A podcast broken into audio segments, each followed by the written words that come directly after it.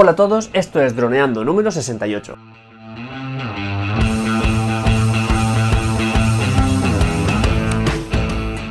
Bienvenidos a este lunes, 22 de octubre, al podcast de temática dron en el que aprenderás a ganar dinero con tu dron. En el programa de hoy vamos a descubrir cómo despegar y aterrizar desde un barco. Pero antes, recuerda que puedes contactarnos por Facebook, vía web en droneando.info o vía mail en contacta.droneando.info. Un día más, aquí estamos. Yo soy Cayetano Solano, vuestro piloto de drones favorito, y aquí tengo a mi amigo y compañero Dani Dura, nuestro especialista en apps. Hola Dani, ¿qué tal la semana? Hola Calle, pues nada, muy bien. Después de esta semanita de este parón, volvemos con fuerza otra vez, ¿no? Con mucha fuerza, porque hay, que compensar el, parón con, con, más contenido. Pues nada, pues vamos a ver cómo podemos despegar con nuestro super dron desde un barco y a ver qué nos puedes contar, qué experiencias tienes y cómo podemos hacerlo de la mejor forma para no tener ningún tipo de problema y lo más importante, no perder nuestro dron dentro del mar, ¿no? Calle, eso sería lo peor que nos podía pasar. Bueno, tendría solución, pero sí, eso sería evitable, por lo menos en la medida de lo que podamos. Realmente creo que hemos tardado demasiado en, traer este, este tema al podcast pero simplemente es que, claro, como no, no habíamos pensado en, en, casos tan concretos, ha sido a raíz de empezar a hablar de los planes de vuelo, pues no hayamos empezado a pensar en, digamos, problemas que, del día a día del piloto, ¿no? Por, decirlo, por decirlo así de, algún modo. Entonces, eh, bueno, en el momento en el que surgen problemas de metodología, de, digamos, de lo que se tiene que enfrentar un piloto en su día a día, evidentemente trabajar en el mar es mm, fácil, por, una parte, pero a la vez es muy peligroso, muy, muy, hay muchas cosas que pueden salir mal. Y bueno, sobre todo despegar y aterrizar es, es una pesadilla. Antes que nada me gustaría preguntarte a ti si tú mm, piensas que se hace igual que en tierra, si hay mucha diferencia o hay cosas que son iguales, hay cosas que no, no sé, tú que así a priori, ¿cómo, cómo lo ves de diferente eh, respecto a despegar en tierra? Pues bueno, lo diferente que veo es pues que el punto GPS de salida puede que no sea el mismo punto GPS que, de aterrizaje. Entonces eso, el vuelta a casa, pues lo deja nulo, lo deja fuera de combate. Y pues respecto a eso, pues si estamos en movimiento y queremos que parar el dron, pues tienen que ser movimientos rápidos y secos. Entonces eh, puede ser peligroso. Y si hace viento y lluvia ya, pues una locura. Pero vamos, no creo que... Bueno, existe la posibilidad de que salgas con un día soleado y de repente empiece a hacer mal tiempo o viento y tengas que coger el dron eh, rápidamente o aterrarlo rápidamente dentro del barco. Pero claro, supongo que hará falta un espacio concreto y si, por ejemplo, eh, es un velero y tiene pues tienes por ahí en medio los bueno las cuerdas y tienes pues la, todo el tema de ahora no me acuerdo de la palabra pero vamos el, que, que, tienes por ahí en medio tienes un mogollón de cosas pues supongo que será complicado. Así que tendrás que tener todo eso en cuenta. Claro lo que tú has dicho tienes, tienes toda la razón. Sí es cierto que tú te has, ido un poco a los problemas más digamos técnicos pero la base de todo es que donde tú estás está en movimiento. Aunque estés en el mejor día, en el mar en calma, sin viento, el barco se mueve. Y claro, si para despegar, que es donde, necesitas la mayor estabilidad, eh, tienes una superficie que se mueve, eso significa que tienes un problema. Entonces, eh, vamos a comentar un poco mm, la forma de actuar que debemos afrontar para, para, estos casos. A ver, pueden pasar mil casos, ¿no? Yo hablando de lo que, de lo que he podido yo vivir, pues puedes estar en un barco más pequeño, en un barco más grande, en un barco, como tú dices, con, velamen, en un barco con muchas, muchas características. Lo más importante es que haya un espacio en el que tú puedas despegar tranquilo. Tranquilo significa que no hayan personas alrededor, que tengas un perímetro. Evidentemente, cuanto más mejor. No voy a decir, hacen falta tantos metros cuadrados. No, porque 10 metros cuadrados es mejor que 5 y 5 es mejor que 2. Entonces, cuanto más espacio tengas para ti, mejor. Evidentemente, si es un velero que tienes todas las cuerdas, todas las velas, mm, más complicado. Entonces, em, ¿se hace igual que en tierra? Pues no. ¿Necesitamos una metodología? Yo creo que más que nunca sí. Siempre la necesitaríamos, siempre tendríamos que tener como un, una guía de instrucciones para, para despegar y aterrizar, pero más aún eh, en el agua, ¿no? desde un barco. Entonces, principales diferencias eh, respecto a tierra. Pues bueno, una ya la hemos dicho, que es la inestabilidad que tiene el terreno en sí, que en este caso es el barco. uno de los problemas que pueden pasar es que el dron tú lo pones en, el, lugar que vayas a despegar y hay un punto en el que tú enciendes los motores, pero el, dron no ha despegado aún, ¿vale? Entonces, el dron está con los motores en marcha, pero no está volando, está esperando a que tú le digas, venga, vamos para arriba. Es un momento eh, normal, tranquilo, porque es, digamos, el, tú lo enciendes, eh, calculas que todo, que todo, vaya bien y entonces ya despegas, digamos, acelerando hacia, hacia arriba. Así que en tierra suele ser un momento tranquilo, un momento sin problemas. En el barco, en cambio, es uno de los momentos más críticos con los que te puedes encontrar, porque, pues muy fácil, porque mira, lo que pasa es que el dron, una vez está con esos motores en marcha, no está, digamos, en el aire, pero sí que está como ya en operación de vuelo. Entonces, él ya está con todos sus sistemas funcionando, sobre todo con el, con el velocímetro, el acelerómetro, y está ya, pues, viendo si está recto o si no. Si en una de esas el barco choca con una ola y se inclina mucho, por lo que sea, eso significa que el dron se va a inclinar un poco. Entonces el dron va a notar que se está inclinando, aunque realmente no se está inclinando. Pero él va a decir, uy, nos estamos inclinando, voy a enderezarme, eh, voy a buscar mi horizonte para, subir. Entonces el, el dron automáticamente se va a nivelar, es decir, va a despegar solo para nivelarse. Y eso significa que si el, el barco, por ejemplo, tú estás en la parte delante del, del barco y el barco, la, la parte de delante, sube, es decir, el dron va a ir hacia adelante porque va, va a nivelar. eso significa que él solo va a despegar y va a ir hacia adelante, es decir, hacia el mar, hacia el agua directamente. Eh, esto que parece una tontería, pues es la causa, si no la número uno, de las que más, de que haya drones en el, fondo del mar. Porque es normal, el, el dron no sabe que está en un barco, el dron sabe que está en una superficie que se está moviendo, entonces él se endereza él solo. Y tú que estás a lo mejor mirando el mapa o mirando cualquier setting, el dron de repente te lo ves en el agua. Y eso pasa un montón. Así que, principal diferencia, esa inestabilidad que hay eh, en el terreno en sí para despegar y aterrizar. Eh, segunda, eh, segunda diferencia es el movimiento del terreno. Fíjate la, diferencia, no la inestabilidad, sino el movimiento. Es decir, que el barco se va desplazando. O sea, no, no está quieto nunca prácticamente. Incluso con un ancla, el barco se desplaza. Entonces, ¿esto cómo nos afecta? Bueno, pues uno, como tú has dicho, es decir, que con el Return to Home, si se va a activar cuando despeguemos y, nosotros nos movemos, cuando él tenga poca batería va, a volver al punto en el que despegó, pero no donde está el barco ahora, entonces eso es eh, muy peligroso. Pero también nos va a afectar en el, hecho de que cuando despeguemos, que es de lo que estamos hablando ahora, nada más despeguemos, tenemos que alejarnos rápidamente del barco, porque si despegamos hacia adelante, cosa poco recomendable, pero bueno, ahora lo hablaremos, y el barco sigue hacia adelante, como no nos alejemos, el barco va a atropellar, entre comillas, al dron. Y si hay velas y tal, pues más, fácil aún. Entonces, eh, pues es otro aspecto a, tener en cuenta, ¿no? Que, el, donde vamos a despegar se mueve. Y el, y dron, cuando despegue, se va a dejar de mover con el, con el barco. O sea, ya, va a ir por su, por su cuenta.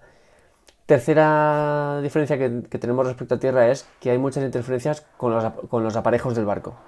Radar sobre todo, pero bueno, eh, cualquier instrumento de posicionamiento, GPS, tal, va a hacer que el dron sienta interferencias que o no encuentre los satélites que necesita o que a pesar de, que los encuentre no te deje despegar. Y muchas veces a mí me ha pasado que, tienes que pedirle al capitán del barco, en este caso, que desconecte el radar. Desconéctalo porque no puedo despegar. Y entonces lo desconecta y automáticamente el dron ya puede despegar, ¿vale? Entonces, estas son las, digamos, las principales diferencias respecto a tierra. ¿Cómo la salvamos eh, en este caso? Bueno, pues, por ejemplo, la inestabilidad del terreno, es decir, que el barco se vaya moviendo, hay dos formas de, salvarlo, básicamente. Una es la que no es muy recomendable, o sea, no es muy ortodoxa, de hecho en ninguna escuela la van a recomendar como metodología para despegar, pero que es efectiva, que es despegar desde las manos. Es decir, tú coges el dron con la mano y desde ahí eh, le das un poco de marcha y que él ya se sostenga en el aire y lo vuelas. Es mejor si lo haces con dos personas, uno que coja el dron y otro que despegue, pero bueno, aún así es una, operación demasiado peligrosa como para llevarse a cabo en plan normal. Y puede, puede contribuir a que alguien salga herido, así de fácil. Y además también no te asegura que el dron despegue bien porque si se suelta antes de que el dron tenga sustentación, que es esta capacidad que tiene para mantenerse en el aire, o después, es decir, una vez el dron ya está tirando de la mano, pero tú no lo sueltas, luego lo sueltas, el dron se puede desequilibrar y eh, igualmente caer en el fondo del mar, que es lo que querías evitar. Así que eh, despegar con las manos, bueno, en contadas ocasiones. Si se puede evitar, mejor. Y luego es despegar desde el barco. Es decir, tú tienes una superficie suficientemente grande, nadie te está molestando, no tienes ninguna cuerda alrededor o vela o, barra o tal que te pueda molestar y entonces buscas un espacio muy muy digamos muy estable dentro del mar, es decir, te vas a una zona de un puerto, te vas a una zona de mar tranquila, o si hay oleaje pues te esperas a que pase, o si hay directamente no vuelas, y cuando el, el barco esté lo más plano posible, entonces enciendes y nada más puedas despegas. No, no lo dejes encendido ahí los motores un minuto. Nada más puedas despegas y te alejas del barco. ¿Vale? Entonces eso sería lo ideal. Otra cosa que podemos hacer, pero que bueno, no, no lo meto aquí porque no se considera despegar desde un barco, es despegar desde tierra y luego ir al barco. Esto lo que pasa es que es complicado hacer porque normalmente si vas a grabar en el mar te vas a ir muy adentro. Entonces no siempre se puede llevar a cabo, pero es lo más recomendable en cuanto a seguridad, que tú puedes despegar en un sitio firme y vayas a buscar el barco. Eso sería genial, ¿vale? Entonces, hasta aquí, Dani, ¿tú cómo lo ves? Eh, ¿O ¿Qué aportarías? Si tú lo harías igual, si cambiarías algo.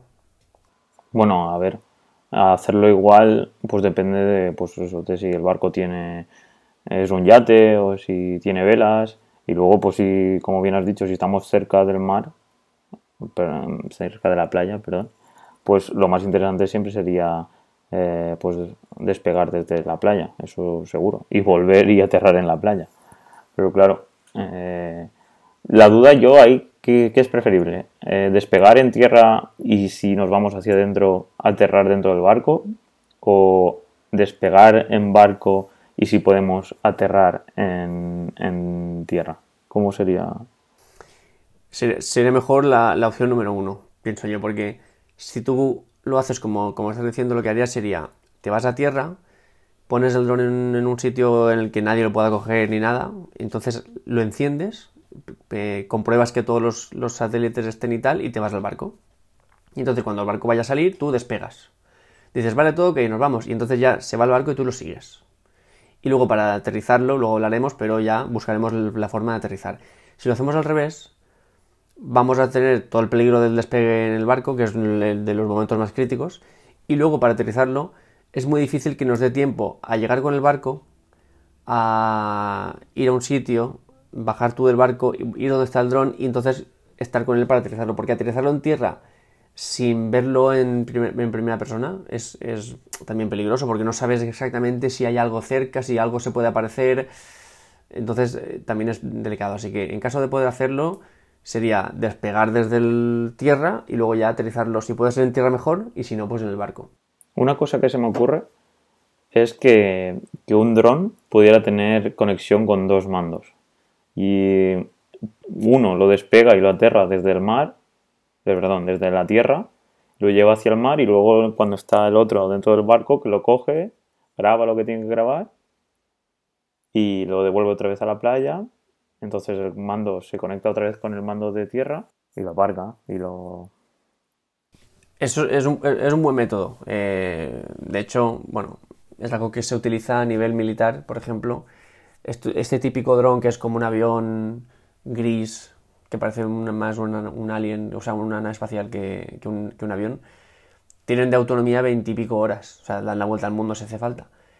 Y, no suelen pilotarse con el mismo piloto siempre. O sea, hay, relevos y esos relevos a veces están incluso necesitan hacer un relevo de satélites para poder que, para que tenga cobertura. Entonces ahí sí que utilizan ese sistema. Pero es un sistema que es muy caro para un nivel de usuario y, que implica riesgos que en un nivel de usuario serían mucho más, mucho mayores, porque el momento de cambio de mando sería muy, un momento muy delicado. Y, y claro, luego calcular bien cuál es el, punto de return to home y todo eso sería muy delicado. Entonces, es un buen sistema, pero a nivel usuario hoy en día pienso que es inviable. A no ser que sea muy caro. Pero bueno, estaría bien, la verdad es que estaría bien. Digamos que con esto tendríamos la, forma de despegar, ¿no? Despegar, ya hemos despegado, nos ha costado más o poco, pero bueno, mucho o poco, pero bueno, eh, hemos despegado. Estamos en el aire. Una vez en el aire, eh, está muy bien porque por una parte es fácil, ya que al, al, ser todo mar no vamos a encontrarnos con ningún edificio de forma, eh, digamos, recurrente que nos puedan entorpecer el camino, ni, una, ni habrá rocas, ni habrá...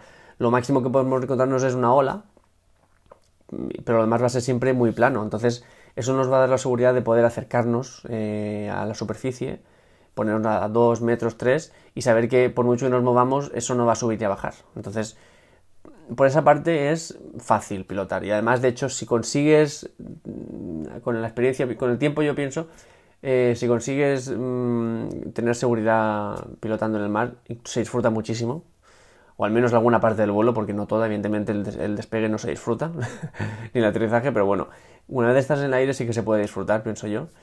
Y mm, es importante aquí que los intervalos de, porcentaje de batería que manejamos en tierra los aumentemos, es decir, si tú normalmente en tierra em, realizas las operaciones más lejanas o arriesgadas con mayor porcentaje de batería y lo más fácil con, con menos porcentaje de batería, que es digamos lo recomendable, pues aquí más aún. Aquí em, acercarte al barco para aterrizar con poca batería es un riesgo, porque como no aciertes, como no tienes el, dron, o bien va a buscar ese return to home que no estará donde está el barco y se va a ir a, aterrizar el sol en el mar, o bien va a seguir, va a seguir, va a seguir hasta que ya no le quede batería y entonces él poco a poco va a empezar a aterrizar, pero claro, en este caso no sería aterrizaje, sino amerizaje, porque iría directamente al agua. Entonces, mucha gente lo que recomienda es que se utilice la batería hasta el 50% y a partir de ahí a aterrizar. Y así tienes mucho margen para aterrizarlo,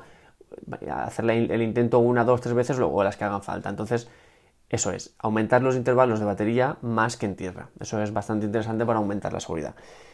Una vez tenemos esto en cuenta, pues es fácil.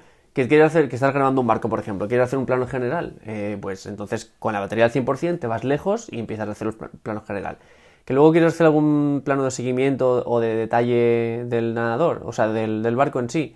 Pues te acercas ya con menos batería, con un 70, con un 60%, te acercas y entonces haces esos planos.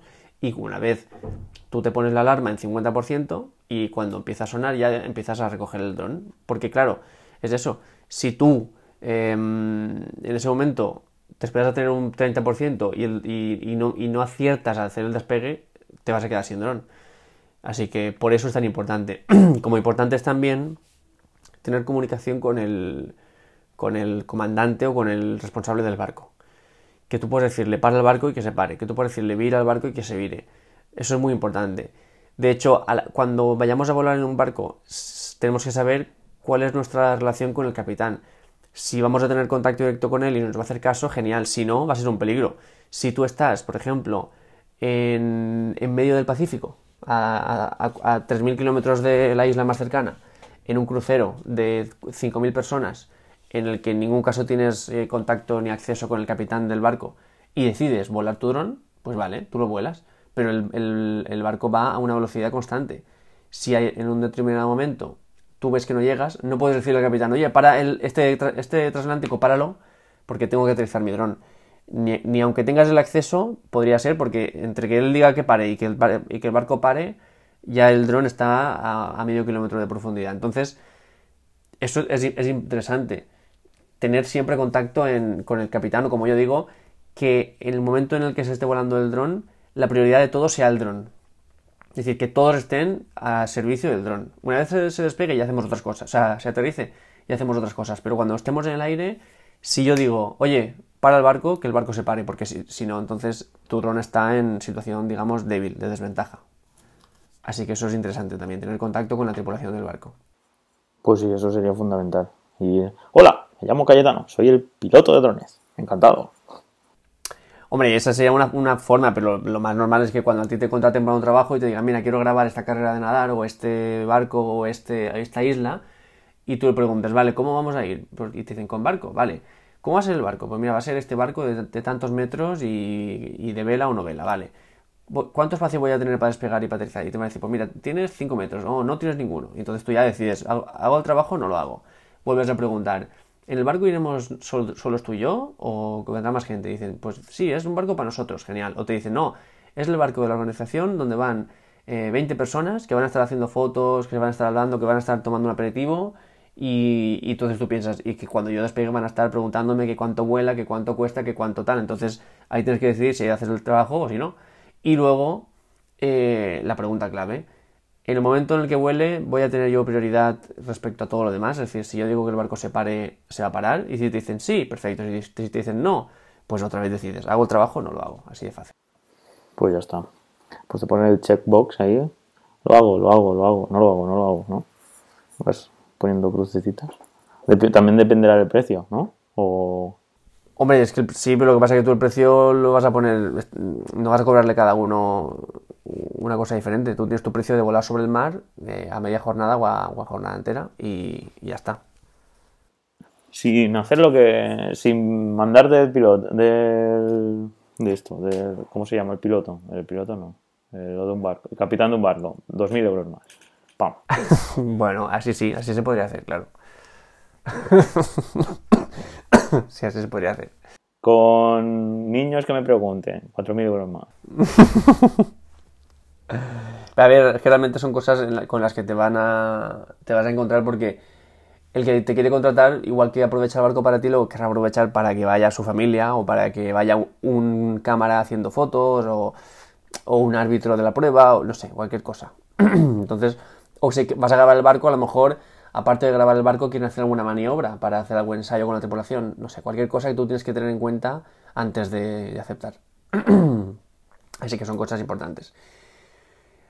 Eso, digamos, respecto a la operación normal de, de despegar y mantener el vuelo. Luego, ¿qué pasa con el return to home? Pues como tú has dicho al principio, si tú despegas desde un punto X y el, barco se mueve, el dron va a seguir volviendo a ese punto en el que ya no está el barco, si se queda sin batería, ¿vale? Entonces, muy peligroso. ¿Qué podemos hacer? Uno, o desconectar el return to home, es decir, que no haga return to home, que tenga la batería que tenga y cuando se le acabe empieza a bajar poco a poco o hacer un, return to home dinámico que se suele decir, que es que vaya, que vuelva donde está el mando. ¿Qué pasa? Que normalmente, a no ser que estemos con un dron como el que el último que analizamos, el, el, el Swell Pro Spray, que tenía ese return to remote controller location, es decir, que vuelve siempre al donde está el controlador. Normalmente, en un DJI, el controlador se nutre del GPS del móvil que tú le pongas. Y es muy complicado que el móvil tenga la calidad necesaria como para que lo acepte como return to home, ¿vale? De hecho, muchas veces que le das te dicen no hay suficientes satélites, porque el GPS del móvil no es tan bueno como el del, como el del dron. Entonces, sobre la, práctica es eso muy, mucho mejor, pero sobre, en la, en la, digamos, sobre el papel, pero en la práctica es muy complicado que, que eso pase. Entonces, eh, para evitar todo esto, lo mejor es quitar el return to home y guardar mucha batería para volver al, al, barco, ¿no? Entonces, una vez todo esto, viene el aterrizaje, que es otro punto muy delicado. Opción número uno, pues como tú tienes ya tu espacio bastante o más o menos grande, intentas aterrizarlo. Es el aterrizaje más complicado que vamos a hacer eh, de cualquier situación a la que nos enfrentemos porque va a haber movimiento. Entonces, cualquier movimiento puede tocar una hélice, puede hacer que cuando estés despegando el dron vuelva, o sea, cuando estés aterrizando el dron vuelva a despegar. Es muy delicado. Entonces, despegar, aterrizarlo en un barco, eh, digamos que sería lo más mm, perfecto, lo más legal, pero se, es muy delicado, muy peligroso y lo más fácil es que una hélice se nos rompa, es lo más fácil. Y, lo, menos peor, porque también es fácil que toquemos una barandilla del barco y se nos vaya al agua. Entonces, eso es lo más, lo presumiblemente mejor, pero lo más es bastante delicado. Entonces, ¿qué podemos hacer? Pues yo lo que suelo hacer es cogerlo con la mano, que no es recomendable cogerlo con la mano, pero que en situaciones así eso te garantiza más seguridad que aterrizarlo. Entonces, lo acercas poco a poco, evidentemente que el barco esté parado, tú ya has hablado con el capitán para que pare, y lo coges de la pata, siempre en vertical, nunca lo cojas de la, digamos, hablando del Phantom 4, por ejemplo, nunca lo cojas por la pata, por la parte de abajo que es horizontal, porque entonces el dron puede caer y cae directamente sobre tus venas del, brazo y te puede hacer cortes, de hecho pasa. Entonces siempre cógelo con mucha firmeza, con un golpe, o sea, un golpe no, con un movimiento, digamos, decidido y firme, y cogerlo firme, en vertical, y, si es con las dos manos mejor que con una. Si lo puede hacer una, una segunda persona por ti, mejor, porque tú estás concentrado en poner esto cerca y él lo coge. Entonces, eso bien hecho y con experiencia y con entrenamiento es bastante seguro. Más seguro que intentar utilizarlo sobre el barco en movimiento. Entonces, bueno, desde aquí no vamos a recomendar que se haga, pero es lo que yo hago y es lo que en determinadas situaciones es más seguro que, hacerlo en el barco. Hay quien recomienda, y esto, bueno, a mí me, suena un poco chiste, hay quien recomienda cazar el dron con una toalla, ¿vale? Es decir, que tú estás acercando el dron al barco y hay otra persona que está contigo con una toalla abierta así y está esperando que se acerque un poco para tirarle la toalla encima como, como en una red y lo pesca y se lo queda, ¿vale? He visto más de un vídeo y más de dos en el que recomiendan esta, en esta, esta práctica. Y me parece un poco de chiste porque, aparte de que es peligroso, eh, es fácil dañar el, dron de cualquier forma. O sea, el dron está en marcha, vas a pillarle un tejido en el motor que va a parar así bruscamente. La hélice va a soportar una torsión mm, que no debería.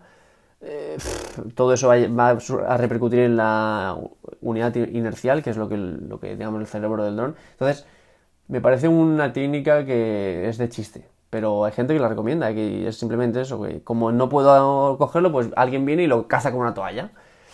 Bueno, pues se puede hacer daño a la persona, se puede hacer daño al dron, por supuesto, eh, no sé, pero bueno, aquí lo dejamos por si a alguien le mola esto. con una toalla. ¿Y cuando se cae en el suelo? Porque yo entiendo que tiran la toalla así, ¡fua! la tiran encima del dron y el dron cae al suelo. Mm, a ver, es muy fácil, pero lo, que ellos quieren hacer es cazarlo como una red y, cogerlo por debajo, en plan... Como un saco. Algo así, sí. Y se queda colgando. Pues no sé yo, ¿eh? Si eso... Porque es lo que tú dices, si el, el dron está aún en marcha, va a forzar un en los motores y... Bueno, no sé pues supongo que será gente que cobrará una pasta por, grabar en un barco y ya se comprará otro dron o si se rompe pues comprará otro ya. O simplemente con el DJI y ya está. Bueno, pues bueno, si por lo menos no se le va al agua, que es lo, peor que puede pasar. Porque mejor eso que no perderlo dentro del agua. Hombre, ya si lo pierdes en eh, es recomendable tener una especie de flotador, lo que pasa es que, claro, ya te disminuye el tiempo de batería, pero una especie de flotador que ante un accidente haga que el dron flote. Entonces tú lo recuperas y aunque ese dron ya no vale porque se ha mojado con agua salada además, em, si tienes el DJI Iker, como tú tienes el aparato en la mano, cuando lo vayas a llevar allí, ellos te van a dar uno nuevo por 189 euros. Porque si eso te cuesta 1.500 euros, 2.000, pues flipa. Pues por mi parte, esos son los consejos que puedo dar, eh, basados en mi experiencia. Pues nada, yo creo que todo el que tenga esta oportunidad y esta posible experiencia en un futuro, pues aprovechará tus consejos. Y nada, pues si tienen alguna duda ya nos comentarán, a ver pues cómo lo hacen o simplemente que alguna duda que tengan respecto a lo que hemos comentado. Y nada, me despido yo esta vez, así que pues eso, lo sentimos por esta semanita de vacaciones, hemos estado muy liados, pero bueno, volvemos hoy con fuerza y espero que tengáis una semana increíble. Así que nada, espero que nos veamos el miércoles, seguro que el miércoles venimos. Vamos a ver un nuevo podcast sobre dudas, dudas siendo un piloto de dron.